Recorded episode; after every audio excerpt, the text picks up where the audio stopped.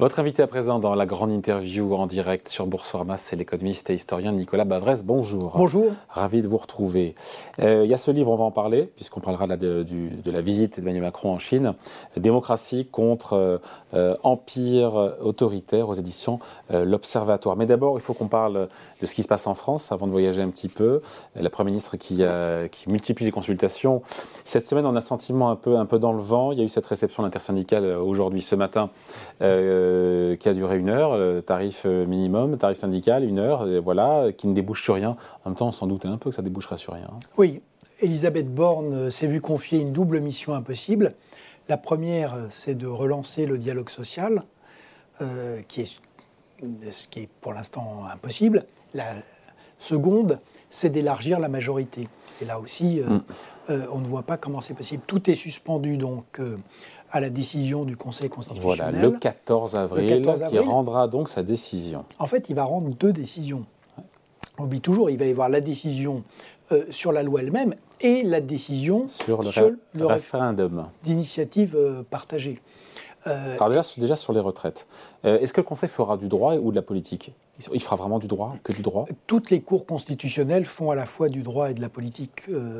c'est, ce sont des, euh, des juridictions qui sont des juridictions euh, très particulières. Donc euh, il, y aura les, il y aura les deux.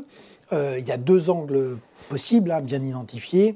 Le problème de la procédure, avec l'utilisation de cet article, qui est un article normalement budgétaire pour une, une loi sur les retraites, mais ce qui veut dire aussi que, comme c'est une loi budgétaire, c'est le deuxième angle, c'est qu'il y a beaucoup de ce qu'on appelle des cavaliers, c'est-à-dire des, des, articles qui n'ont pas grand-chose avec euh, la loi. Mais ce qui pose... Ce le, CDI, le, CDI, senior, par exemple Oui, ou l'index euh, senior. L'index senior, oui. Ce qui peut poser un, gros problème, euh, c'est-à-dire que finalement, la seule partie vraiment budgétaire, c'est le report de l'âge légal et l'accélération des dispositions Touraine. Donc c'est ce que cette loi a de plus impopulaire. Et c'est vrai que juridiquement, ce qu'il y a de plus fragile, ce sont les mesures d'accompagnement qui mmh. ont été euh, progressivement.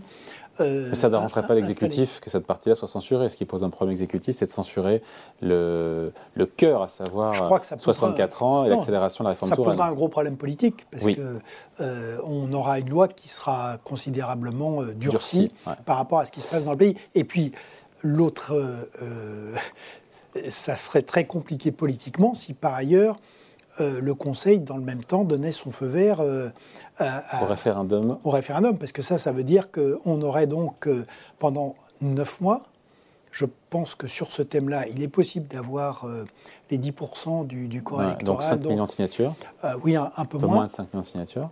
Mais ça veut surtout... Qui s'exprimerait sur le fait qu'on on, reste sur 62 ans de départ à la retraite. la, question est, d'ailleurs, à mon avis, la question est assez maladroite d'un point de vue juridique parce que, euh, euh, tel que c'est posé, normalement, euh, ce c'est pas une question référendaire, c'est pas une loi.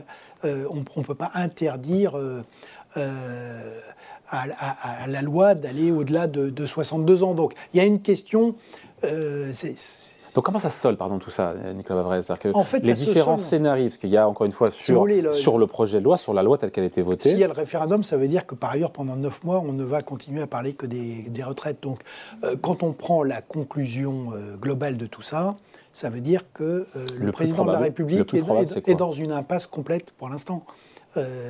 C'est-à-dire que aujourd'hui, tel qu'on est, on a une première ministre qui euh, ne peut pas remplir la mission qui lui a été euh, donnée. On a une majorité qui ne peut pas être élargie.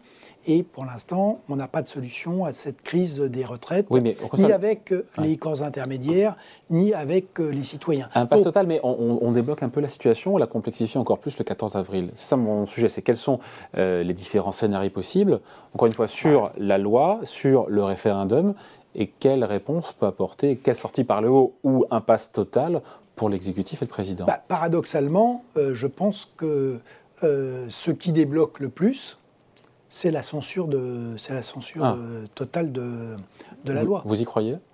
Je pense que c'est peu probable. mais, mais, le paradoxe, c'est que ça, ça dénoue, ça dénoue vraiment la crise. Oui, donc, une censure totale par le Conseil constitutionnel est le moins probable, mais c'est ce qui permettrait au président de sortir définitivement de ce alors, En même temps, il sortira extrêmement affaibli de cette séquence si c'est ce scénario-là. ensuite, le moins probable. Ensuite. Le plus probable, c'est une censure partielle. Et la censure partielle laissera subsister normalement le cœur de, euh, la, le plus dur, le social et politique, c'est-à-dire sans les mesures d'accompagnement. Voilà, les 64 ans, sans les cavaliers. Euh, c'est vrai que par l'index senior et le CDI senior, on voit mal comment ils pourraient survivre à l'examen par le Conseil constitutionnel. Et puis, on a la question du référendum. Donc, ça donnerait raison, oublions le référendum, mais ça donnerait raison quelque part au président de la République, puisqu'il conserverait l'essentiel de son projet les mesures plus douces d'accompagnement sauteraient. Donc, quelque part, il est renforcé. En même temps, il a un problème politique, vu que sa loi est encore plus dure que, celle qu'il a fait voter à l'Assemblée via le 49.3. On aura une solution, euh, j'allais dire, à cette. Euh, on aura une solution juridique, parce qu'on aura une loi qui, euh, sera amputée mais mm. actée par le Conseil constitutionnel. on aura, si c'est ça, effectivement, on ne couvre pas la totalité du besoin de financement, mais surtout si on fait sauter euh, un certain nombre de mesures d'accompagnement, on sera sans doute plus proche de, l'équilibre euh, en 2030. En revanche, le problème politique, euh, il sera la bombe sociale est encore plus forte, parce que pour le coup, les oppositions seront encore plus vent debout en disant qu'ils n'ont même pas les mesures de compensation. Exactement, et donc, en tout cas, on ne voit pas aujourd'hui, pour la suite du quinquennat, comment on peut maintenir à la fois euh, cette loi telle qu'elle existe, euh, telle qu'elle a été votée, euh, le gouvernement et le et, l'absence de majorité. Donc il va falloir il va falloir bouger d'une manière ou d'une autre. C'est pas c'est pas tenable. Je rappelle quand même que on est donc dans une impasse complète, alors même que ce quinquennat n'a pas commencé depuis un an. Juste pour clore sur cette histoire de, Conseil constitutionnel, euh, censure partielle et référendum, imaginons, euh, autorisé. C'est à peu près le, pire des scénarios pour le, pour le président de la République. Parce que ça, ça veut dire que donc il y a neuf mois pour recueillir les, signatures, et surtout derrière, euh, si, on a, si les 10% du corps électoral sont atteints, il y a un examen par l'Assemblée. Donc grosso modo, ça veut dire que s'il y a l'ouverture du référendum, mm. l'affaire des retraites va finir par télescoper les Jeux Olympiques. Mm. Donc, euh, donc, donc l'issue la, plus probable, quelle est-elle au, vu de tout, ce qu'on s'est dit là? Alors, l'issue juridique, c'est sans doute qu'il y aura une censure partielle. Mm. Et l'issue politique, c'est que je ne vois pas, une fois qu'il sera acté que euh, Madame Borne, euh, c'est pas du tout sa personne qui est en cause. Elle est extrêmement courageuse, elle est intègre, mais je pense qu'elle est dans un contre-emploi complet.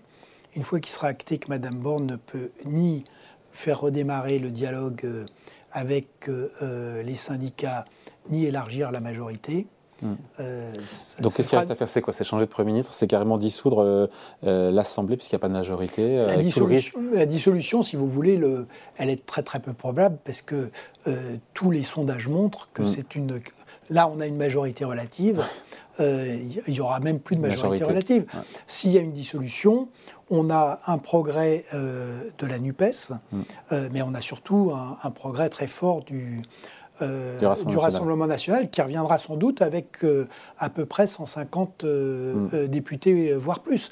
Donc on aura simplement affaibli, fragmenté encore un peu plus ce qui, cette espèce de troisième force qu'on a un peu comme dans la quatrième République et qui est entre les deux extrêmes. Et, cette, et donc l'issue politique alors? Quelle est l'issue politique pour le président de la République? Au vu de tout ce qu'on s'est dit là?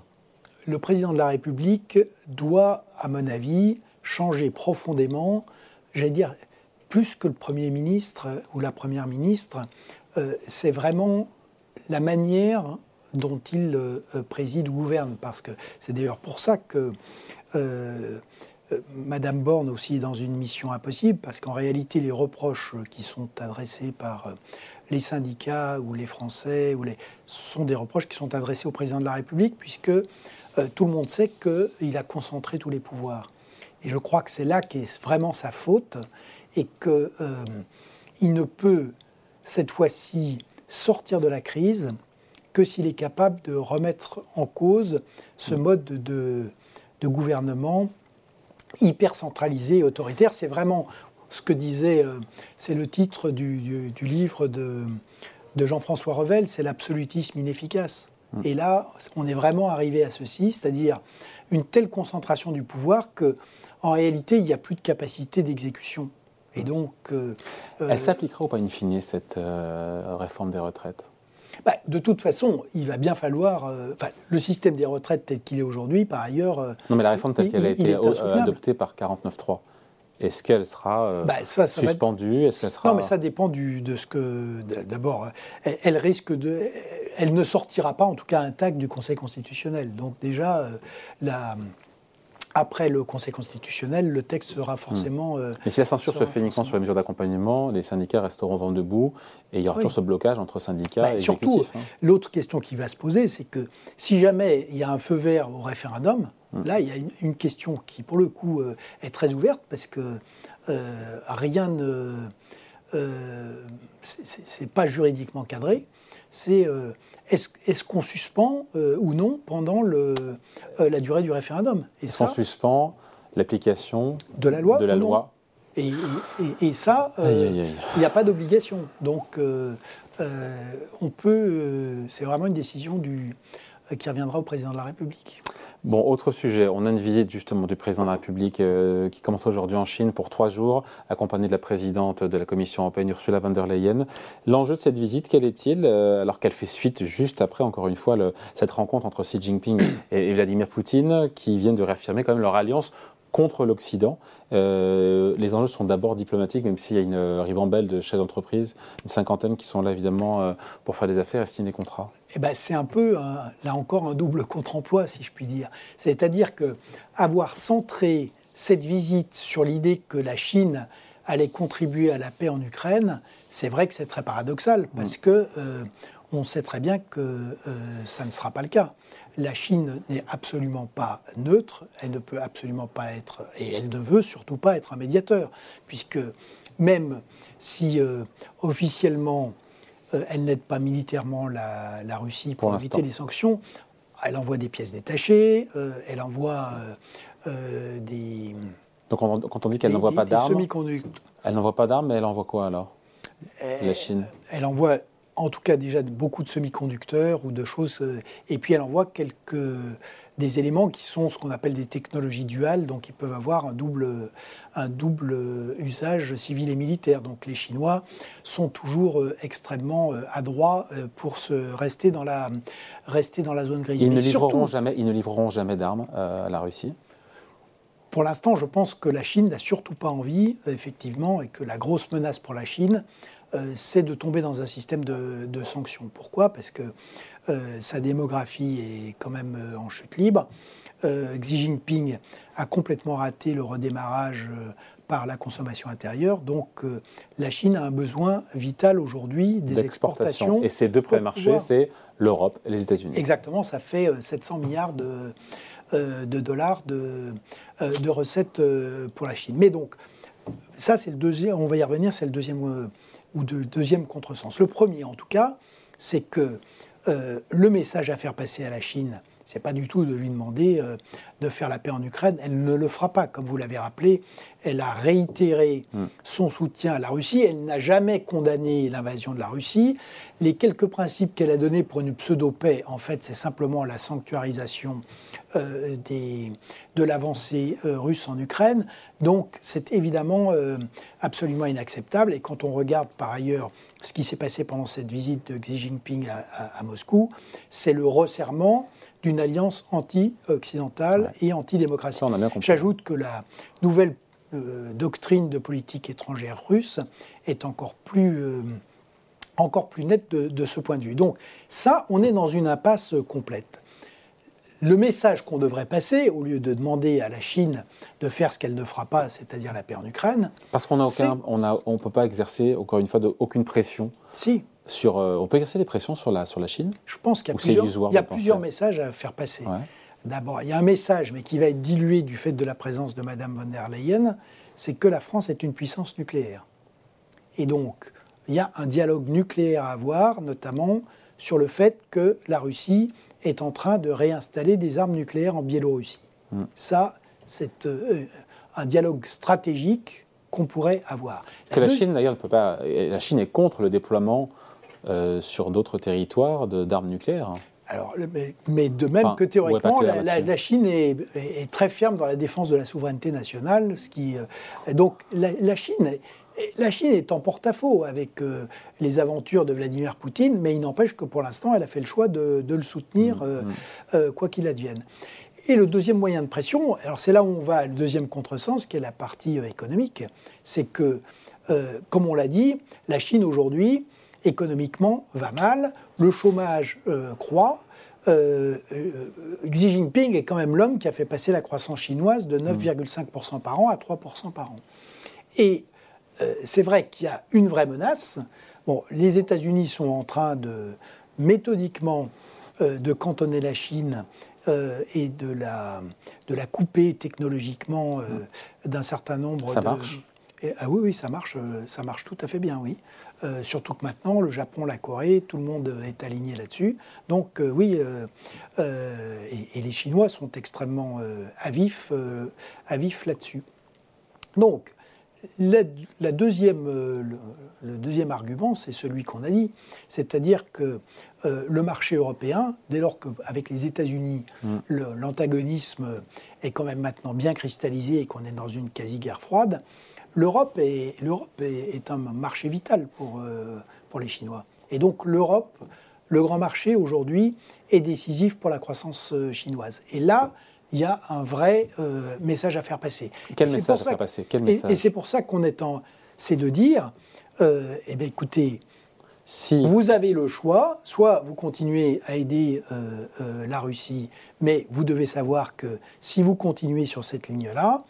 Il y aura des sanctions commerciales. Même sans sanctions, que la logique sera celle du découplage. Ouais.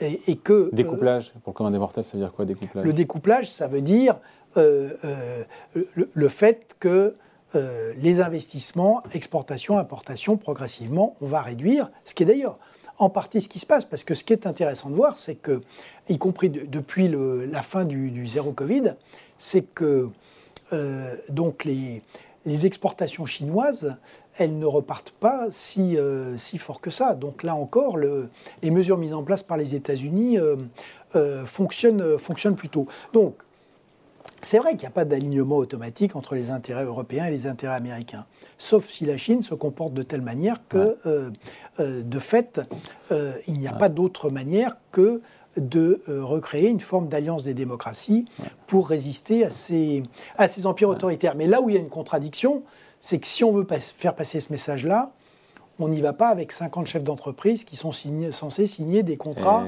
de très long terme, où en réalité on montre qu'on euh, dépend de la Chine. et c'est là, si vous voulez, la grande faillite.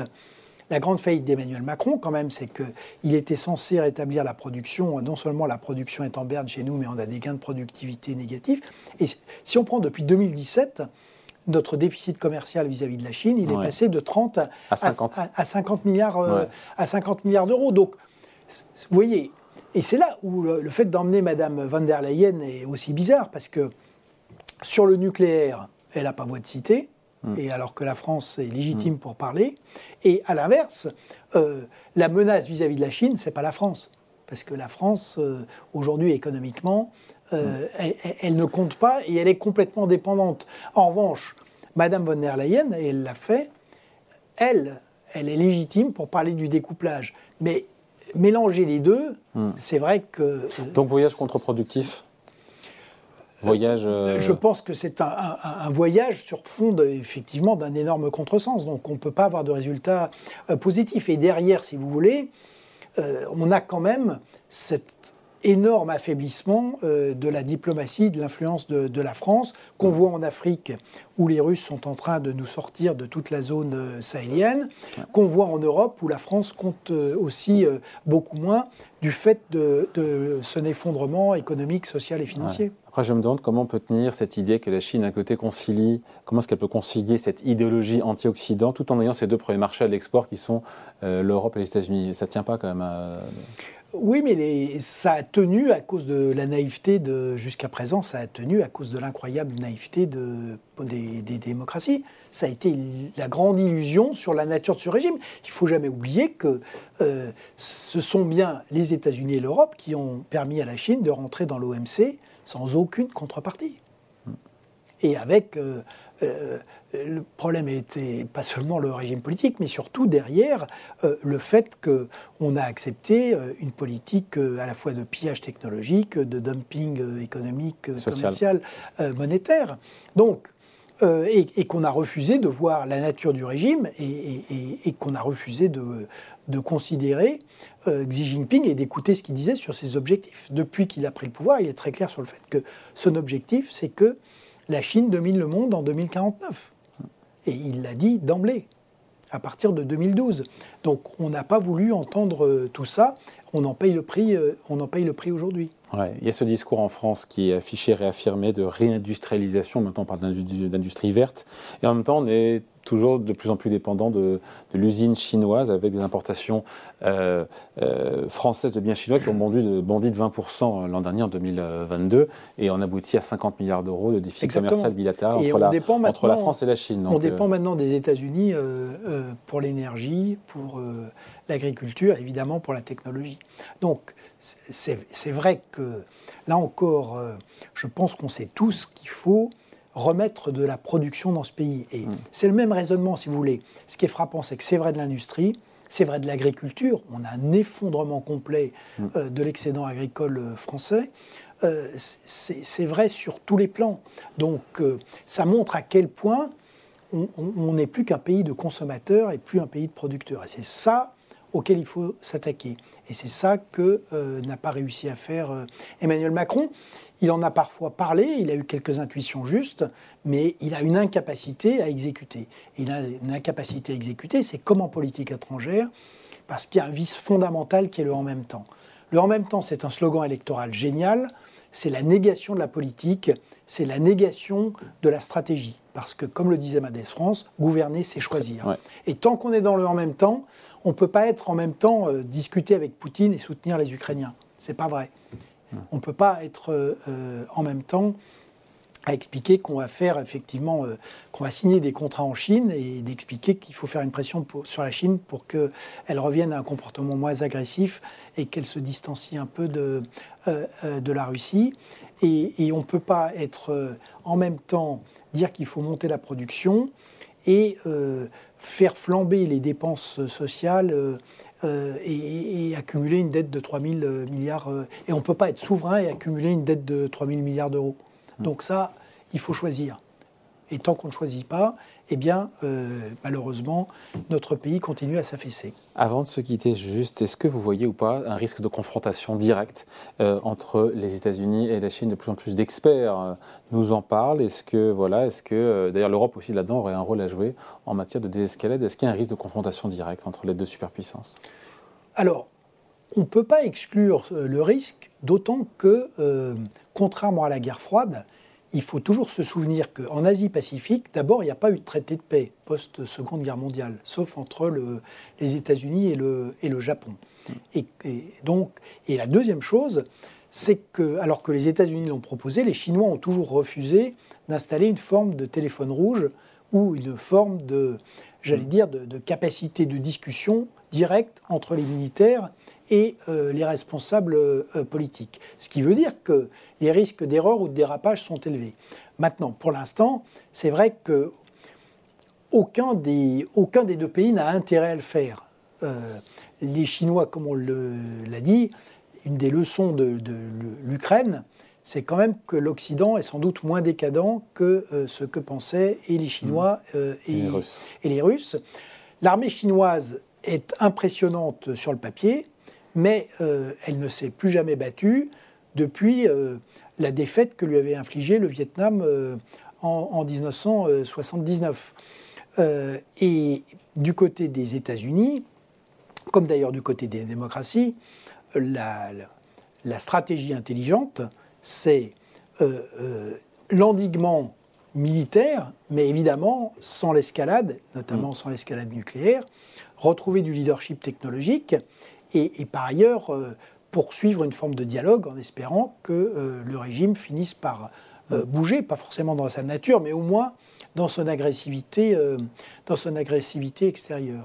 On en il y a chemin, une, dernière dimension, oui, que je voudrais citer parce qu'on ne l'a pas mentionné, parce que on a beaucoup parlé d'Est-Ouest, mais il faut jamais oublier qu'une des grandes différences avec la Première Guerre froide, c'est l'importance du Sud.